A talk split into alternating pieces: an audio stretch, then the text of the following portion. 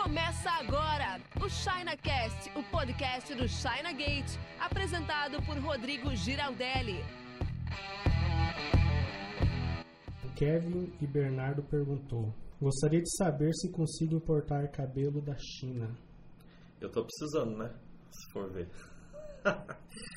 Cara, consegue, mas para importar cabelo é o seguinte: tem dois tipos. Tem cabelo sintético, que basicamente é um cabelo de plástico, e tem o cabelo humano. O cabelo sintético é um produto normal, assim como você vai importar, sei lá, um óculos desse, então dá para comprar e tudo mais, né? Na verdade, eu acredito que ele esteja perguntando por cabelo humano, né? Senão ele nem ia falar cabelo, ele ia falar peruca, alguma coisa assim.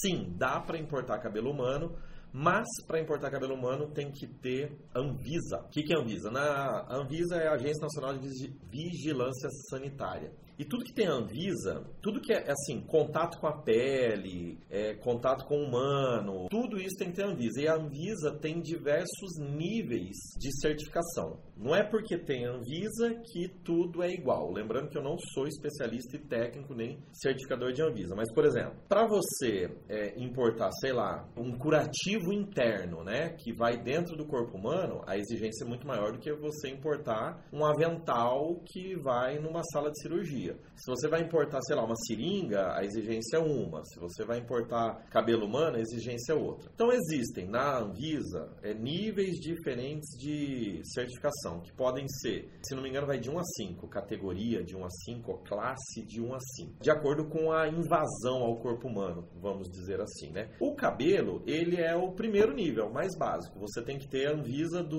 seu estabelecimento, vigilância sanitária do seu estabelecimento, e quando a Anvisa exige isso, tem que estar tá, o seu estabelecimento em condições de armazenar, acondicionar aquele produto, no caso cabelo humano, até a revenda. Esse registro, essa certificação, não é nem registro nem certificação, é um atestado, chama atestado de funcionamento de estabelecimento, AFE.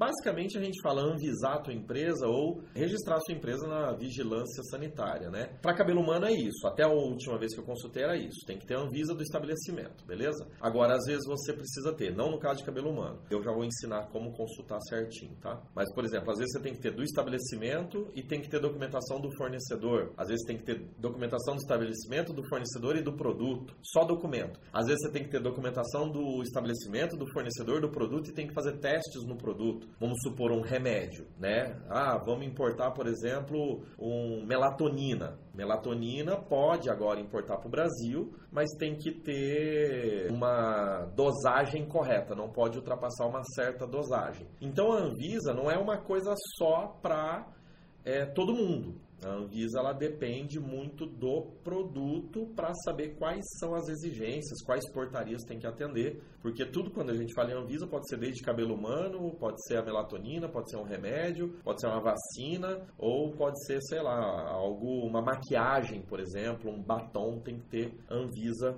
também. Como que sabe se precisa ou não de Anvisa? Tem que consultar a NCM do produto. A NCM do produto é nomenclatura comum do Mercosul, tá? Então todo produto tem um NCM NCM, que é um código de 8 dígitos, que você pode descobrir lá no, ah, no Google mesmo. Você vai lá, por exemplo, cabelo humano NCM. Então você digita lá cabelo humano NCM, você vai descobrir esse código de 8 dígitos. Daí vai no aplicativo importador ou no site importador da Receita, consulta essa NCM ali, vai na parte de tratamento administrativo e lá, se tiver descrito, ó, precisa de anuência da Agência Nacional de Vigilância Sanitária. Ou às vezes aparece Fundo Nacional de Saúde. Eu não sei porque às vezes no site da Receita aparece Fundo Nacional de Saúde. É a Anvisa do mesmo jeito. Tá? Inclusive, uma vez aparecia Fundo Nacional de Saúde, eu pesquisei o que era Fundo Nacional de Saúde, e o Fundo Nacional de Saúde é um fundo para financiar algumas coisas de. Hum, financiar algumas coisas de é, é um fundo mesmo de, de, financiamento, de dinheiro, de grana para financiar algumas partes de pesquisa de saúde tudo. E eu cheguei, na época, eu, ainda as delegacias da Receita Federal tinha atendimento, né? E também na época eu, eu fazia esse tipo de, de, de, trabalho. Então eu fui até a delegacia da Receita Federal e falei, cara, tem um produto aqui que eu quero importar, mas está dizendo que tem que ter Fundo Nacional de Saúde. E aí o cara falou, não, não, não, não esquece, aí é Anvisa mesmo. É, não é Fundo Nacional de Saúde, Fundo Nacional de Saúde é outra coisa que está escrito errado. Então, se tiver escrito Agência Nacional de Vigilância Sanitária ou Fundo Nacional de Saúde, quer dizer que tem Anvisa. Aí, tendo Anvisa, tem que consultar no site da Anvisa qual que é a portaria, qual que é a portaria que rege a importação daquele produto para saber se é classe 1, 2, 3, 4, 5, como eu falei, né? Para saber quais serão as exigências documentais, de teste e tudo mais. Na prática, o que eu recomendo para quem quer começar a importar algum produto que tenha Anvisa é contratar uma consultoria especializada nisso, porque senão você vai perder muito tempo, você vai perder. É, acho que o maior que você vai perder é tempo mesmo, mas pode ser que perca um dinheiro também tentando fazer sozinho. Então, assim, cara, é bem técnico, é bem chato. Entra na TEL e Anvisa e em Metro, o Anvisa é o mais chato. Então, eu recomendo contratar uma consultoria especializada nisso, porque senão não vai rolar. E, ah, não é que não vai rolar, né? Pode ser que role, se a pessoa tiver muito tempo, dedicação e, e paciência para ler todas aquelas normas, todos aqueles negócios. É, uma vez eu visitei um cliente que queria importar cadeira de rodas.